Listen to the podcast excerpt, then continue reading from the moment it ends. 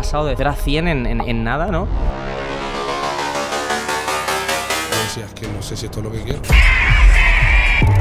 Yo tampoco tengo expectativas de, joder, tengo que superar mi tema con la sesión. Son cosas que pasan eso, una vez en la vida.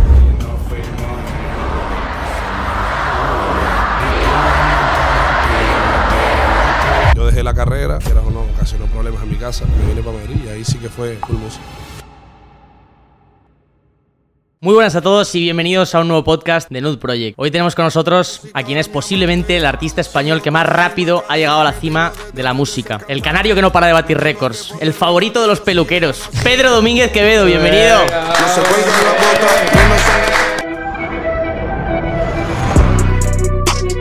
Bienvenidos a un nuevo podcast de Nude Project. ¡Vamos! Díselo, díselo.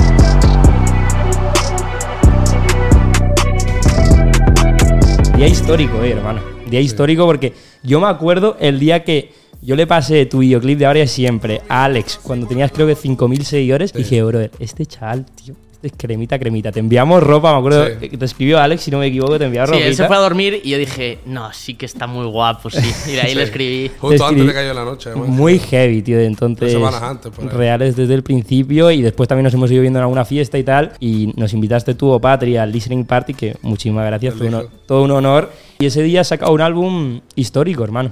Eh, que ha roto todo, tío, ha roto todo. Yo me acuerdo cuando estábamos ahí y escuchamos la primera canción, tío, la verdad, y que con la intro de Cruz Cafune y tal. dije, "Buah, Sí. Esto se fue, tío. Así que, ¿qué tal, tío? ¿Cómo todo? ¿Cómo está todo? Pues ahora súper tranquilo, bro. Yo la verdad que necesitaba sacar el álbum para, para empezar de cero, entre comillas, ¿sabes? Como volver al principio de ver por dónde quiero tirar ahora, qué tengo ganas de hacer, descansar, ver a la familia, ver a mis colegas. Tal. Y ahora estoy como en ese punto de, en verdad, chilling, haciendo música, pero sobre todo disfrutando un poco más de todo, ¿sabes? No todo como yendo tan... Atropellado. Sí, pisándome la cola todo el rato. Pues tío, tenía- teníamos ganas del podcast de hoy porque, joder, es habitual que a veces, pues que eso, que te ves en una fiesta, te saludas y tal, pero decíamos, tío, Ya.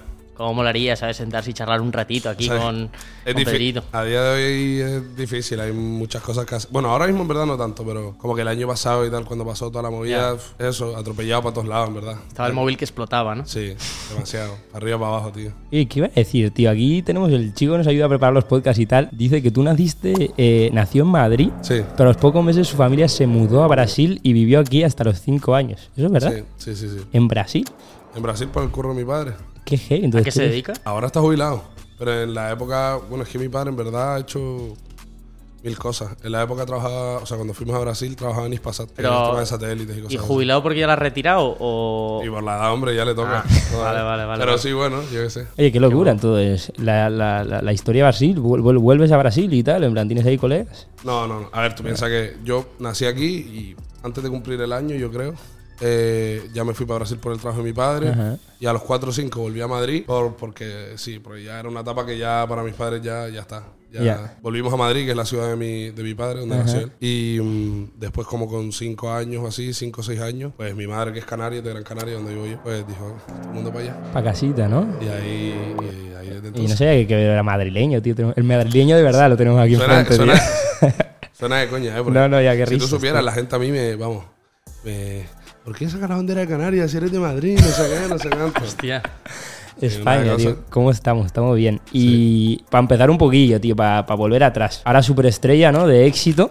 De Bueno, mu- todavía bastan- queda mucho, pero- Bastante éxito. Pero, ¿cómo eras tú, tío? En el colegio, en plan, eras el graciosillo, el tímido. ¿Cómo era Mini Quevedo? Yo creo que han sido épocas, en verdad. Yo al cuando empecé en el colegio, más chico chico era más, más tranquilito, ¿sabes? Como muy... No sé, un tío normal, tranquilo. Lo típico, estaba en el equipo de fútbol, me gustaba el fútbol, tenía mis amigos, no sé qué. Pero era más tranquilo, sacaba muy buenas notas cuando era pequeño. Vale. pequeño. Y después ya se me hizo un poquillo más el típico graciosete, no sé qué, no sé cuánto, ya llegando a la ESO. Pero, pero en verdad siempre fui un tío tranquilo, ¿sabes? Era siempre risas, pero nunca fui un liante de... Ya. ¿Entiendes? De hacer cosas malas. Ya, ya, ya. A mí me, me- me llamó la atención que creo que escuché en, en una de las canciones. Tienes dos hermanas, ¿verdad? Todos hermanas, ¿Cómo se llaman? Sofía y Laura. ¿Y qué tal, tío? ¿Cómo es crecer con, con tres chicas en casa? ¿Ves? Bueno, su, su madre, ¿no? Ah, Sí, claro. su madre, imagino. Sí. Eh, ¿Cuál es, cuál es la tercera, hermano? Eh, eh, no, pero bien. Yo creo que en mi personalidad se nota mucho como que, que tengo dos hermanas, ¿sabes? Se, ¿Por- se por qué? nota. ¿Pero por porque qué? se nota, porque al final no es lo mismo si tuviera un hermano. Mira, mi hermano mayor me saca un año. Si, es- si fuera un hombre, nos pelearíamos todo el día, lo que sea, pero como que nos llevamos bastante bien ahora mismo. Entre los tres. Tal. Mi hermana, la pequeña, ya tiene 15 años, ¿sabes? Que ya, ya se va enterando un poco del mundo. Y ¿sabes? fr- frontea de ser tu hermana, ¿no? Un poquito. Ah, Nah, eso es. Ah. La barra estaba guapa, ¿sabes? la garra dura, la garra dura. Y tío, a mí me mola mucho porque siento que nosotros tenemos un pequeño paralelismo, lo tuyo en hetero mundo y, y a otra distancia que ha llegado, pero ambos nos empezó a tirar, a ti te empezó a tirar toda la pandemia, si no me equivoco, Sí. ¿no? A nosotros también. Y también tu vida ha cambiado como en un año. A ver, nosotros en Igual, comparación a ti somos funcionarios, ¿sabes? Porque estamos en la oficina todo el día currando y No, pero, matados. pero, es otro. Es otro es otro mundo. Yo con Edu justo hablo un montón de eso y él siempre me dice como que después de cuarentena hay como una generación de pibes jóvenes que de repente cada uno como en su ámbito ha hecho pam, pam. Ustedes con la ropa, yo con la música, Carlos Alcaraz con el tenis. Hay como, ¿sabes? Como que a mí- a ha mí- salido como una nueva generación así Esa, como muy- esa, esa comparación me la, me la puso Edu, que nos puso en el mismo sitio que Alcaraz y que yo dije, bro, bro, bro, bro, relaja. O sea, Bueno, o sea, No, tranquilo. pero- porque son otros ámbitos, pero en verdad es casi lo mismo. ¿Y cómo fue para ti, hermano? Porque tú estabas, chaval de 10 Es que es más joven que nosotros. 2001, ¿no? 2001, ustedes 2000. 2000, eso es heavy, heavy, heavy. Y en pandemia acabas el colegio, 18 añitos. Eh, estaba estudiando ADE. Ajá. Empecé el primer año, el, el primer año la verdad que de puta madre, o sea, yo nunca saqué muy buenas notas ni nada, siempre suspendía todo, pero al final como que terminé bachillerato, empecé ADE, me empezó a ir bien, estaba motivado la verdad al principio, pero de repente como que eso, la pandemia, época un poco más rarita, yo más rayado, yo siempre he rapeado, me ha gustado la música y de repente como que volví a encontrarme con un colega mío que se llama Luis y ahí de repente como que él y yo nos habíamos separado en cuarto de la ESO, él se había, ido, eh, se había ido a otro instituto y eso, pero él siempre había sido mi colega con el que nos compartíamos temas, rapeábamos juntos, no sé qué, y como que nos volvimos a juntar y de repente cuando nos volvimos a juntar él tenía un estudio en la casa y ahí de repente empezamos a quedar, empezamos a grabar improvisaciones, de repente empezamos como a enseñarnos los temas que escribíamos tal, y de ahí hicimos como un grupo que se llamaba Incomprendido, que mi canal de hecho antes era Incomprendido. El Misfit. ¿tú? Mm. Nada, nada, buenísimo. De hecho, mi canal, si tú tiras para abajo, hay temas de un chico que se llama Borges. Mm, Tanto no hemos llegado. Tan- No lo he Si pillado te metes todavía, en mi canal de YouTube, tiras para abajo. Vale. Y ahí empezamos los dos. Hasta que yo me lo empecé como a tomar más en serio. Él como que lo dejó un poco y al final ya empezó todo lo que veo. Y para ti, en plan, puede sonar cliché, ¿no? Pero me gustaría saberlo. ¿Para ti había plan B o dijiste no, música muerte? No,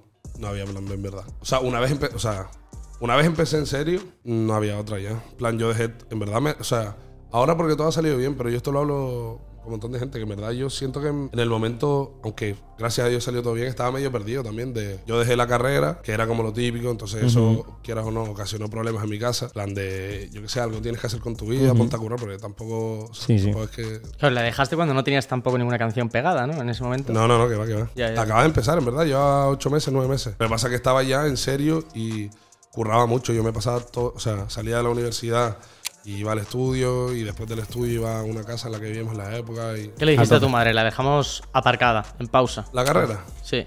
Ari, es la mítica de decir, Buah, siempre se puede volver, mamá, tal, en plan. No, yo sabía que no iba a volver. Si lo dejaba no iba a volver, te lo juro. Fue como que empecé segundo, me empezó a ir mal, porque estaba todo el día ya centrado en lo otro y es como, si hago dos cosas a la mitad, ninguna de las dos se me va a dar bien. O sea, para eso me centro en una y tal. De todas maneras, yo me puse a currar, después de eso estuve trabajando en la obra. Poco tiempo, pero estuve trabajando ahí rollo tal. Y hasta que de repente Félix habló conmigo un día, me trajo para Madrid y, y ahí fue cuando, plan, si me iba, si venía a Madrid, faltaba al curro y me echaban. Y ahí hablé con el, con el jefe, lo dejé y me vine para Madrid y ahí sí que fue full, full música. A fondo. También te digo, ahí ya ganaba la música algo, en plan rollo. No ganaba nada, pero no. No como para vivir, pero veías ahí un poquito de. Mínimo, tal. para invertir en, en los vídeos y no sé qué, ¿sabes? Ya. Y en toda esta historia aparece Linton, ¿no? Linton antes todavía. O sea, Linton sí que vio casi todo el proceso, pero yo empecé grabando con, con Luis, con el colega que, que le dije antes, los dos primeros temas. Hice otros dos con David, que era otro chico de la isla. Y el quinto tema, que es No me digas nada, que, que hice, pues, conocí a Linton ese día y lo grabamos. Y a partir de ahí el otro me dijo, mira, no vayas a ningún otro estudio, vente aquí, vamos a trabajar, no sé qué, pan. Y ahí eso, estuvimos como yo creo que un año casi todos los días ahí. Y currando y haciendo muchas cosas. Yendo todos los días al estudio. Yo creo que, a ver, algunos faltaría, pero, pero sí, hubo un tiempo que, eh, o sea, que ni siquiera me estaba funcionando la música, funcionando la música, pero no sé, hice 60 temas. Todos los filtrados esos que hay por ahí Buah, hermano. son esos. Hay muchos, tío. Yo me, yo me siento un pollo hijo puta porque de vez en cuando me lo escucho y sé que no, no debería y tal, en plan, porque. Como que no, eso no va a salir nunca. Eso ya que está ahí, que la gente lo disfruta. a mí me- ¿sabes? Buah, tío, es que hay alguno muy bueno, en plan, no sé cómo se llaman, pero hay el de Pedro Domingo Quevedo. Sí. ¡Buah! Ese está guapo. Es buenísimo, tú. Y después hay el de Los Brezos, o no sé cómo, cómo, Sí, Los cómo va. No sé, yo decía, y digo, a Linton le están pagando por detrás y está sacando estos temitas o algo, porque digo, no puede ser, tío.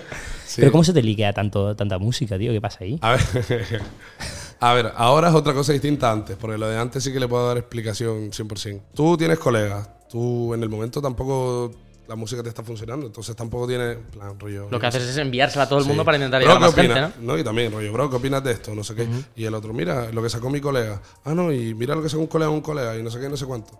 Y lo que pasó es como que mucha gente tenía los temas, pero cuando pasó cayó la noche, y de repente eh, decir que, que, plan, rollo, yo esto es un tema que veo, era como Claro, la polla claro. de repente. Claro. Pues entonces como que ahí fue cuando de repente hicieron a la mierda. Y, y eso. Y la gente se te ha filtrado el disco, no sé qué, no sé cuánto. Lo heavy de todo eso, tío, es algo que quería tocar también. A mí, obviamente, yo soy muy fan de rap, rap. ¿Sabes? En plan, yo he escuchado toda mi vida rap americano y ahí así es como crecí. Y cuando escucho temillas como tuyo con el de Ahora y Siempre, Ahora y qué, eh, el mismo este, el liqueado de Pedro Domínguez Quevedo, guau, tío, ahí me pone muy cachondo, ¿sabes? Porque digo, guau, esto es lo mío, ¿sabes? más, esto es lo mío. Más letra, más Esto, mensajes. esto es lo mío y me sorprendió después en el último álbum que dije, había cositas, ¿sabes? Pero había un buen mix entre reggaetón y también todos los singles que has ido sacando. Clasificaría un pelín más reggaetón Sí. comerciales, Más entre comillas, ¿no? Que ha llegado, y además han llegado a un mundial. Esto, esto abre un debate, ¿no? Un poco entre ese, ese equilibrio entre lo comercial y, y- y ese lado más purista del artista, ¿no? Y que creo que necesitas ambos mundos para poder eh, gustar, ¿no? ¿Cómo lo enfocas tú? Yo creo que...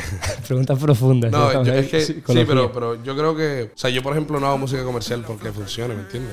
A mí me encanta el reggaetón y el reggaetón funciona, ¿qué le hago? No lo hago porque funciona. ¿Qué pasa? Que yo también me gusta mucho también que haya temas personales, escribir sobre mí, pero al final eso es como más la parte más real de todo porque es como más desahogo y tal. Pero eso no quita que a mí me guste divertirme en un estudio y hacer reggaetón y, de- y gozarme lo que te cagas, ¿sabes? Yo también pienso que hay que tener un equilibrio porque un artista o una marca de ropa, lo que sea, tiene distintos fandoms, ¿me entiendes? En plan, como que yo siento que yo tengo un público que es mi público, que es mucho más pequeño que, las, que las mil millones de visitas de la Bizarrap, por Yeah. ejemplo. ¿Sabes? Y ese público le satisface eso que dices tú también, esa parte de ahora qué, dónde quiero estar, luces azules, que son temas como más personales, más de mis paranoias, y son temas que también son necesarios para que ese público siga igual de fiel que siempre. Y es la realidad, ¿no? Yo creo, yo veo a, referentes míos como puede ser Eminem en su momento, ¿no? Y Eminem, tío, yo creo que parte del por qué lo reventó es que era este rapero de Compton, en plan, mega rebelde, pero después también te sacaba un tema como el de Mockingbird, que es como literalmente una puta historia y plan, lo más vulnerable posible porque está contándote la historia de su hija y cómo, cómo pasó todo. Y, tío, al final, quieras o no, conecta, ¿sabes? Mismamente sí. el tema que tienes tú, que hablas de en el último álbum, que es como más emocional, ¿cómo se llama, De tío? donde quiero estar, creo que puede ser. Baby, No, me, me falta, falta algo. Ah, me falta algo. este, que bueno, es una que estás enamorado también, que eso ya no te digo nada, pero es, me está haciendo echar de menos mi ex, ¿sabes? En plan, esos te imitas que dices, ¡buah! En plan, esto conecta, tío, esto conecta porque quieras o Claro. no, en plan, tú me puedes hablar de cómo follas todos los días o cómo estás saliendo de fiesta y lo estás gozando y quizás la peña no puede conectar con eso porque no lo vive de la misma manera. En cambio, tú estás hablando de cómo te ha roto el corazón una piba o, o cosas más cotidianas que son reales tuyas, creo que ahí creas como algo sólido de verdad. Y la gente se identifica, pero al final son situaciones que le pasan a todo el mundo, ¿sabes? Tío, y mm, ah, bueno, ya después de, de todo ese éxito inicial que tuviste, has empezado a dar shows Sí. eh, delante de muchísima gente. Y yo me acuerdo que el otro día escuché en una charla entre Z Tangana y Rigoberta Bandini que, mm, que le preguntaban que ellos cuando están arriba de un escenario, ¿qué piensan? ¿no? Y, y decían, joder, pues yo realmente Yo hay veces que- que... pienso, hostia, me he olvidado la plancha en casa encendida, ¿sabes? O que a ti te pasa esto también o no? Sí, pero hay muchas veces que estás en el escenario y de repente dices, te pones a pensar en tu cosa y repente dices, hostia, puta, en plan, eh, como que vuelves ahí. Pero a mí me pasa un montón también con, con rollo, de repente a lo mejor estoy en el escenario, miro a alguien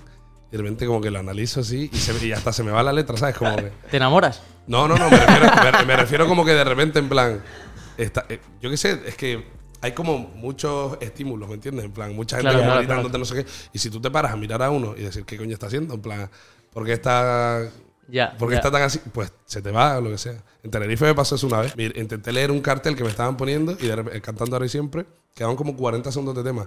Y cuando lo leí, no sé qué, y cuando fui a volver, ya está. Ya no me acordaba por dónde iba. Ya se había ido, ¿no? Y a la mierda, y me quedé 40 segundos, vamos, Tenerife. te lo juro, te lo juro. Pero estoy guapo. Oye, aún, aún así, yo creo, me acuerdo que, mm, que, eh, bueno, alguien de- del equipo, mm, me acuerdo que nos comentó que creo que en, en los inicios, cuando empezabas a dar shows, hostia, creo que lo llegaste a pasar un poco mal incluso, Sí. ¿no? O sea, que has tenido momentos en los que, joder, es que has pasado de cero a todo, de cero a cien en, en- en nada, ¿no? Nosotros también con la marca, joder, cuando hemos tenido cristos increíbles de producción y historias, ¿no? Hemos llegado a tener momentos de, tío, de, de ansiedad heavy, ¿no? Y, y creo que es parte del camino. ¿Cómo los has vivido, tío? Pues en verdad, a ver, dentro de que soy un afortunado, ¿sabes lo que te digo? Porque, en plan, benditos problemas. Tú te pasas toda la vida sin viajar mucho, sin no sé qué, no sé cuánto, todo el día con tu familia, con tus colegas, con preocupaciones de otro tipo. Y de repente, en plan, eso, de, la nada llega. Por la cara, dinero. Por la cara tienes que viajar eh, cuatro veces en semana, cuando antes, hace dos meses, estaba aquí apalancado preguntándome, yo qué sé. A la gente le da miedo los cambios, ¿sabes? En plan de... Porque hay etapas en la vida y de repente empezar una tan de golpe, en plan, sin tener como un previo... Porque Aviso. Yo te lo juro que yo antes lo decía, en plan, ojalá ver que todo esto hubiera pasado en un tiempo más prolongado. en plan. Te lo juro, ojalá. Porque estoy seguro. Ahora mismo estoy bastante bien, ¿sabes? La verdad. Porque cada vez me acostumbro más y eso, pero hubo momentos que eso, que yo decía, es que no sé si esto es lo que quiero. Porque no te da tiempo a prepararte y a, a ir paso a paso, tal. Simplemente de, de la noche a la mañana, pues tienes que cumplir con las expectativas de todo el mundo cuando tú no, no sabes, no sabes ni lo que quieres realmente, es que no lo sabes. Y también es algo, tío, yo creo con todo el concepto de la fama que es, es como que no se ha podido entrenar, ¿sabes? En plan, quizás un futbolista entrena toda su vida para llegar a ese partido y, y estar ahí tú. De repente te ha puesto un estilo de vida y una movida que dices, oye, increíble, ¿no? Como dices tú, Claro. porque, coño, todas las cosas espectaculares que tendrá, pero a la vez es como, como, como afronto de repente a que, que ahora es todo un estímulo constante de movidas. Y ¿sabes? era, o sea, era, era un tema, entiendo que general, ¿no? Que te, que te- que te ocurrió durante un tiempo, pero especialmente se- esto se magnificaba cuando tenías que dar shows y demás, ¿o no? No, no, no, no. La cosa era estar fuera de casa, fuera de la isla, ¿sabes? Y eso era para Hostia. dar show. Porque, por eso, tío, pero llegó un momento que tú piensas que, Habías vivido toda la vida ahí, ¿no? Sí, ¿no? Y que cayó la noche, salió el 14 de enero. Sin Louis, míranos ahora. Bolsito de Dior cuando sale y un blin blineo que hace que pite el detector de metales.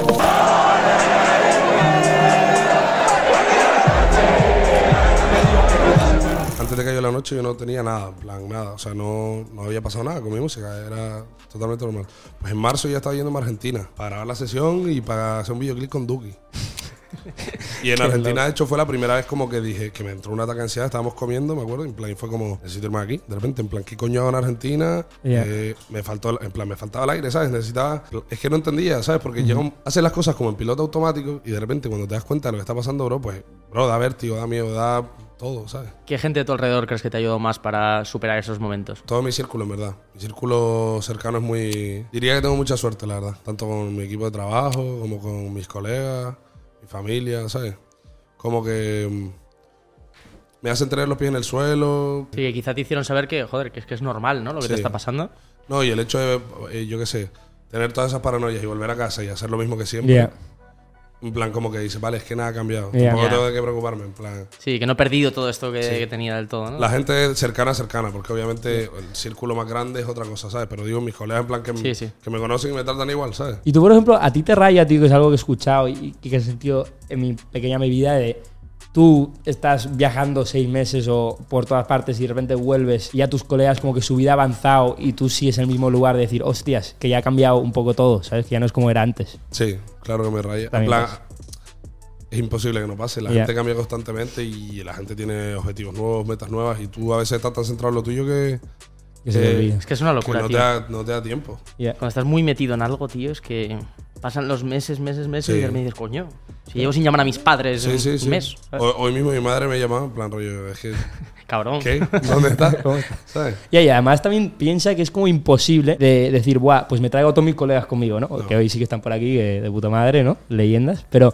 es imposible traértelo porque ellos también tienen su propia vida, ¿sabes? Y no pueden dedicar tu vida, Totalmente. su vida a la tuya, por mucho estrella Totalmente. que seas o mucho a la crema. Entonces, dices, Buah, inevitablemente me tengo que ir solo a este tour o me tengo que ir con mis cuatro. Sí, sí. Patrice estará por ahí, me imagino, tú sí, Sí. pero no, no es. Es como yo se lo escuché a Billie Eilish decirlo, ¿sabes? De decir, Buah, a mí lo que más me raya de todo esto es ir de tour porque desaparezco ocho meses, tengo como mis mejores de amigos toda la vida, pero después de ocho meses vuelvo y hostias, si es que, claro, en plan, no he estado en contacto con ellos y ha cambiado todo, tío. Sí, pero por ejemplo, a mí el año pasado una- uno de los motivos más duros entre... de- o sea, una de las cosas que más me jodió de todo lo que pasó fue como que yo venía de... Realmente cuando crecimos todos, no crecí yo solo, en plan, creció como el- en plan con la pantera, y ¿no? Que éramos colegas y, y nos pasábamos todo el día juntos.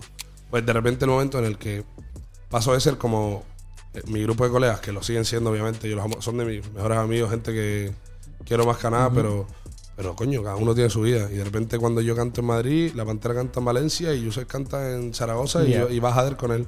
Y Isaac, que es otro productor, va con la Pantera y no sé qué. Y entonces ya no es una cosa de todos queremos ir para arriba, no sé qué. Ya cada uno tiene su carrera. Su Y, es lo que hay. Tampoco puedes pretender hacer una gira conjunta de nueve artistas. Ya. Y, es- y de esto que dice la gente de que la vida del artista es solitaria, que yo alguna vez lo he escuchado. La mía, por lo menos. La tuya, no, pero es cierto que o sea, hay veces que, claro, tú, das toda tu energía al público cuando estás ahí arriba en el escenario y luego vuelves y. hostia, luego estás tú solo en la habitación del hotel en un momento dado, ¿no? Bueno, en tu caso igual no, igual montas unas farras de escándalo. No, no, no te creas. Es que a mí, por ejemplo, con eso no tengo tanto problema. No me raya tanto, ¿verdad? Sí, eso lo he escuchado como un montón de artistas y lo entiendo, ¿eh? Porque es como que es una paranoia, también si te paras a pensarlo. Pero yo, por ejemplo, eso no me afecta tanto, la verdad. Y, y yo no sé si has sentido, pero yo en parte lo siento mucho de decir, guau, cuando nosotros estábamos empezando, digo, empezamos Alex y yo, que estábamos solos, solos, era como que queríamos llegar ahí lo antes, lo, todo lo rápido posible, yendo a muerte para llegando a nuestro gran objetivo, ¿no? Y de repente hemos llegado, aunque nos falta mucho para hacer, pero hemos llegado a un punto que nunca nos hubiera imaginado de poder llegar. Y tío, yo estaba hablando con Alex el otro día y yo digo, guau, mis momentos más felices en todo esto, me acuerdo que fue el primer Black Friday y sabes que estábamos los dos en casa, tío, estábamos con un diseñador japonés nuestro y un colega más. Y tío, nos pillamos en plan, no sé cuánto vendimos, pero estábamos acostumbrados a vender como mil euros al mes y de repente vendíamos, pues no sé, así. 40.000 pavos, ¿sabes? Locura. Y nosotros, guau, pillándonos una farra, en plan, Es farra como- increíble los dos Como la- solos, la, hermano. La barra que tiene el Duki que dice con su primer tema que se le pegó, me sentí millonario. Sí, sí, sí, es, es- es que es eso. Estamos con Jesse, que también está ahí jugando al Minecraft ahora mismo, pero lo teníamos ahí, me acuerdo de Jesse, guau, pillamos un pedo increíble. Jesse en plan, mira el teléfono y tal, y digo, guau, qué fenómeno, pero ahí para... ¿Tú has Claro. sentido así? Sí, claro. Sí, ¿no? Yo creo que eso es inevitable, tío. Y esas noches en el estudio que te piensas que dices, buah, este lo va a reventar, este próximo tema. Sobre todo, yo me acuerdo el día que sacamos Cayó la Noche fue como que. el. Éxtasis, ¿no? Porque es que, te lo juro que yo sabía, en plan, es que es como que lo sabíamos. Lo sentiste que- eso, que ¿no? nos iba a cambiar la vida, en plan. Todos, en verdad, lo sabíamos. O sea, yo creo que lo, atra- lo atraímos tanto, en parte, en plan, como ese pensamiento y ese. Manifesting. Sí, que pasó por, por algo. Obviamente, también gracias a que salían Cruz y tal, no sé qué, pero como que el tema se convirtió en algo más, ¿sabes? Pero Bueno, sí. y ahora, ahora eh, después de esos momentos un poco más chungos que has pasado, dices que ahora estás un poco más tranqui, ¿no? Y si tuvieses que decir una lección que, que te llevas de este último año y medio, ¿cuál crees que sería? Eh, graba con Bizarra. La de pásasela a Messi. Tú cuando Sí, sí, es complicado, pásasela a Messi. No, hombre, coño, pero. Oye, pero- cuidado que no. Eh, no, que también, obvio, si tienes la oportunidad de loco, claro. No, pero rollo de todo, pues estate bien rodeado, eh, prioriza lo importante, lo que para ti sea importante, porque yo qué sé, para mí, para rendir bien en el trabajo, tengo que estar muy bien en mi vida personal, por Ya. ejemplo. Eso tengo que, como que cuidarlo antes que, que lo otro. Y que iba a decir, a, a todo esto, tú, por ejemplo, el temita de Bizarrap, que me imagino que te contactó, tú, él, empezasteis a hablar y tal, entras en el estudio, que me acuerdo de ver un BTS del estudio además, tú estás nervioso en ese momento de decir, buah, aquí me tengo que sacar la polla, en plan, esto es un momento que me tengo, tengo que romper. No, no, no, no. Calma absoluta. Y además, tío, es que en ese tema tenías ciertas barritas que, ah, que estaban hechas para explotar, ¿sabes? En plan, no sé, ahora no me acuerdo, en plan, mi mente va en blanco, ¿no? Pero hay ciertas movidas y cómo te vi empezar a tantear la melodía en el BTS que yo, uff, Obviamente era como. O sea, nervioso no estaba, tío. Al final, como que yo también me estaba obligando a mí mismo, rollo. Piensa que es una sesión más, en plan. ya.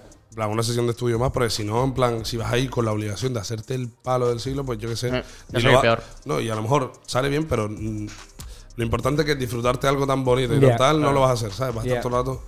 Entonces, como que sí, un pico nervioso estaba, pero cuando llegué ahí, vi a, lo- en plan, vi a Avisa sin, ¿sabes? Como, tiene mucho que ver, en, verdad- en verdad, si la gafa y la gorra, no sé qué, como que ya era como todo menos, Menos intimidante, ¿no? sí, ¿sabes? Ya. En plan, como que era como un productor normal, vamos a hacer un tema, tal.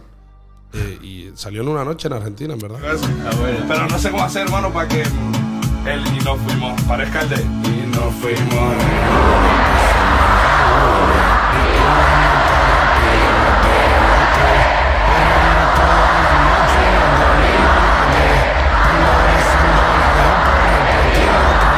En ese momento tú escuchas ese tema de vuelta y dices, Dios, tú, la que hemos montado, hermano, la que hemos montado. No te creas. ¿eh? Además era diferente porque es un pollo, bueno, shout out Juan Magán y tal, es un pollo electrolatino y tal, ¿no? Mm, sí, Y, y, y dijiste, esto se va a pegar. no te creas, ¿eh? Tampoco. O sea, la hicimos. eh, la hicimos en verdad dos, tres horas, ponle. Eh, la idea principal. Sin voces, locas, en plan, como muy, muy demo. Y nos pusimos a ver vídeos en YouTube. Me acuerdo Linton se durmió. En plan, ya no estábamos haciendo nada. Estábamos- pasamos como toda la noche ahí. Y al día siguiente, como que le escribí yo a Alvise y le dije, rollo, eh, está guay y tal, pero vamos a hacer otro, a ver si. A ver qué nos sale. Pasaron como 3, 4 días y le dije, no, tiene que ser esta, en verdad. ¿Qué pasa? Yo empiezo a enseñarse a la gente. Rollo, ¿qué opinas? No sé qué, no sé cuánto. Unos decían, rollo, lo, Félix, por ejemplo, me decía, locura, tal, no sé qué, está guapísimo, no toques nada, tal, no sé qué. Se le enseñé a Yusef, me acuerdo, yendo a, a Extremadura y me dijo, Y te rayó. no me parece tu mejor tema, tal, no sé qué. Y yo en plan, yo ya no sabía ni qué hacer. ¿Qué pasa? A mí, llegó un momento que me convenció a mí y dije, vale, para adelante. Lo que no me gustaba, la parte, una parte que, que quitábamos y que después metimos otra. Y eso sí lo hicimos en Madrid. Pero una vez ya estaba terminado, terminado de rollo, el máster, ya que lo escuché, yo dije, sé que va a funcionar, obviamente no sabía que, que así, pero...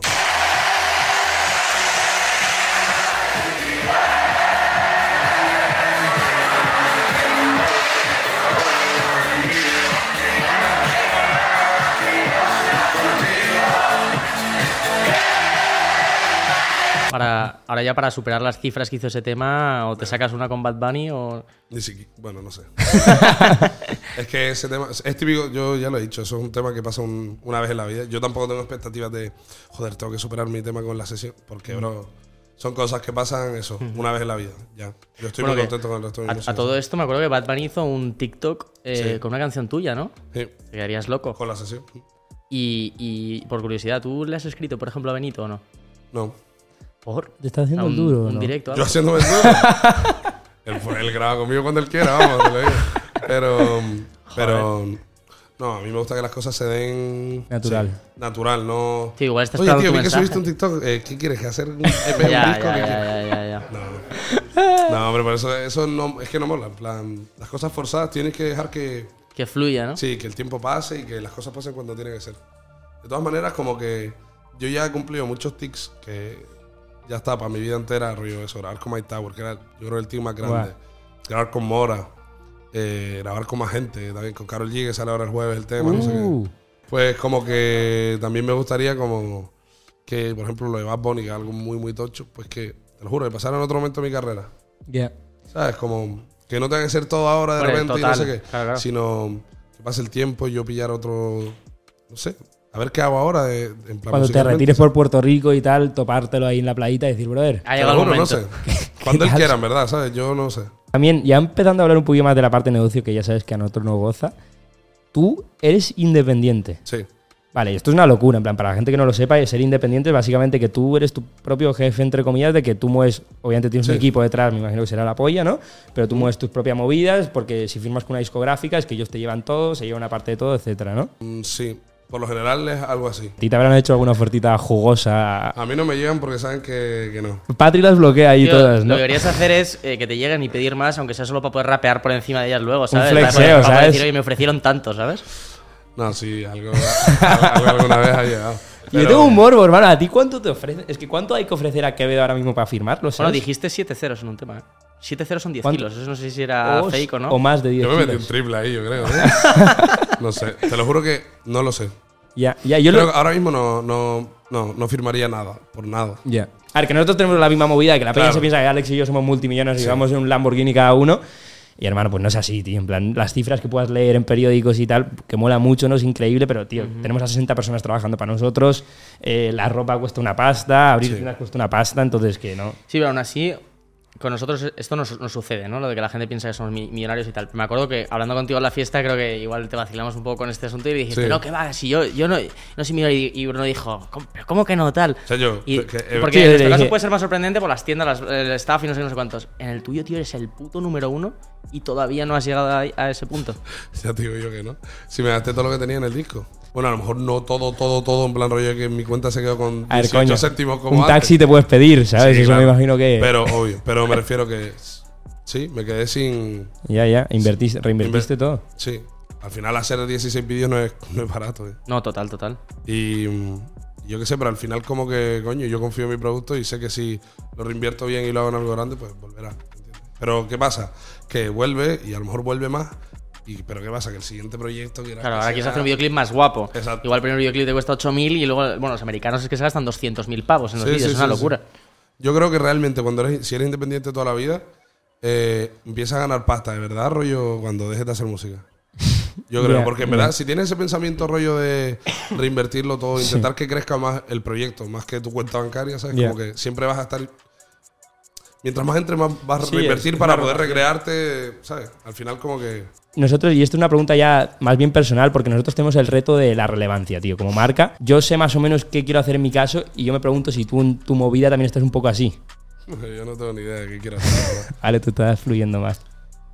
¿Sabes qué pasa? Que mm, muchas veces, como en otras épocas también, como que he intentado, he intentado entender eh, qué es, en plan, eh, es que no sé cómo explicarlo. Yo creo que al final, en vuestro caso, es lo mismo, pero como que tú puedes aparecer menos en todos lados, pero ser más exclusivo, por lo tanto, darte valor, o lo contrario, también aparecer en todos lados y por lo tanto también te da valor, por lo que sea. Al final, hay como muchas estrategias de llevar, ya sea una marca, un artista, un actor, lo que sea, pero como una imagen de algo. ¿Qué pasa con eso? Por ejemplo, la música. Imagínate que a mí me dicen de colaborar con un pibito que me encanta, pero que, mm, que no tiene mis- los mismos números que yo. Y tres semanas antes yo he sacado un sencillo. Y supuestamente hay que dejar dos meses de espacio entre un sencillo y otro, lo que sea.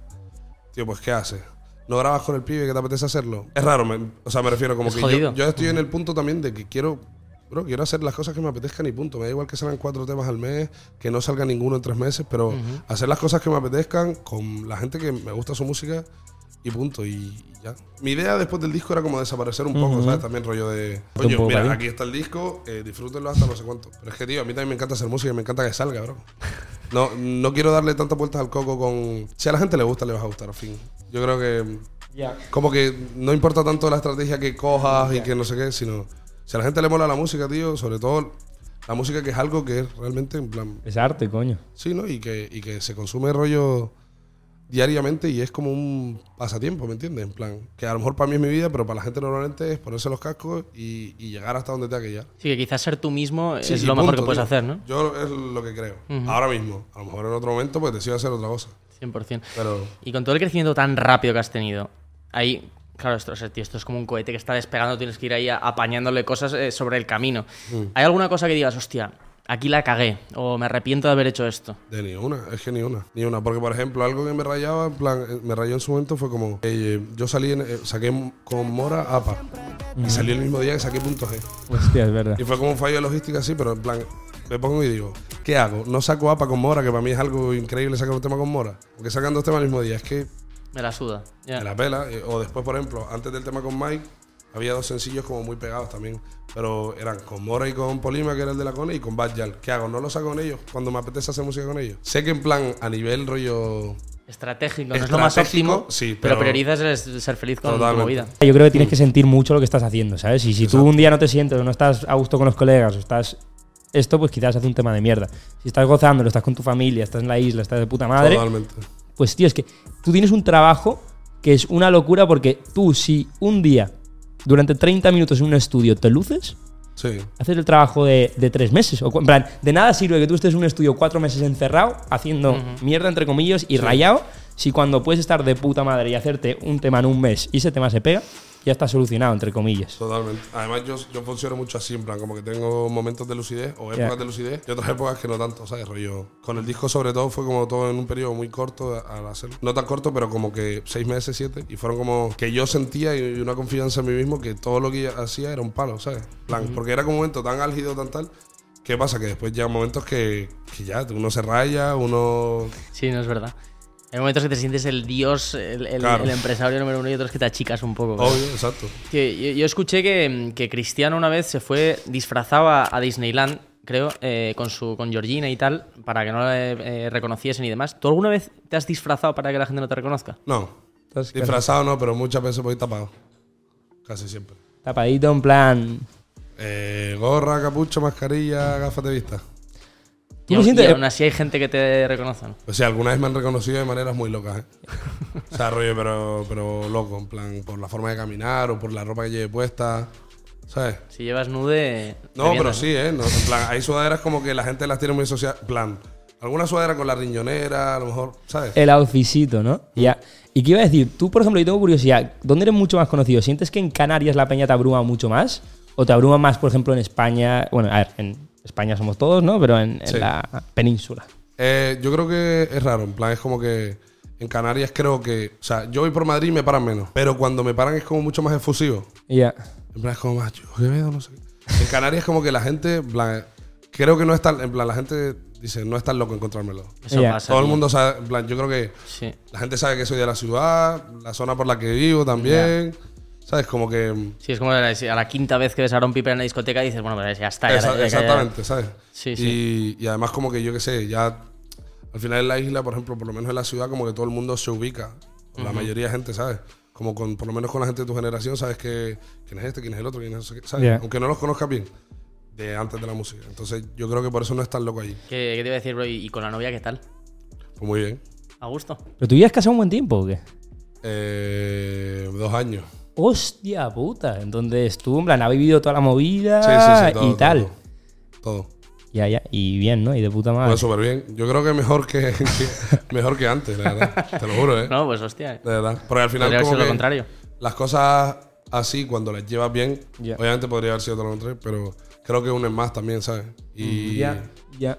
y a lo mejor como que en momentos que yo he necesitado eh, más tal, pues cuando te demuestra cosas en momentos difíciles, lo, lo típico, en verdad. Vamos con las preguntas rápidas. Dime una canción que te hubiese gustado haber escrito. Eh, siete lágrimas. Eso es. ¿Tienes novia? Sí. ¿Habrá segunda sesión con Bizarrap? Sesión no creo. Tema a lo mejor. ¿Crees en Dios o que existe algo? Eh, mm, sí. ¿Preferirías tener un p de 8 centímetros o ser calvo? Ser calvo porque me va a tocar, ¿eh? Yo tengo entrada que... 8 centímetros ya están bien, ¿no? 8 centímetros está de puta madre. ¿eh? ¿Qué es lo primero que comprarás cuando llegues a tener 3 kilos en la cuenta? Así de capricho, Ah, eh, una casa. vale, Canarias. ¿no? Sí. ¿Qué preferirías ser? ¿Famoso y pobre o anónimo y rico? Contéstala tú, mi niño, yo qué sé. Anónimo y rico. Vale, vale, vale. Famoso y pobre no hay nada bueno ahí. En plan, o sea, o sea, ¿Cuál es el contacto más top que tienes en tu móvil? sí. Shakira.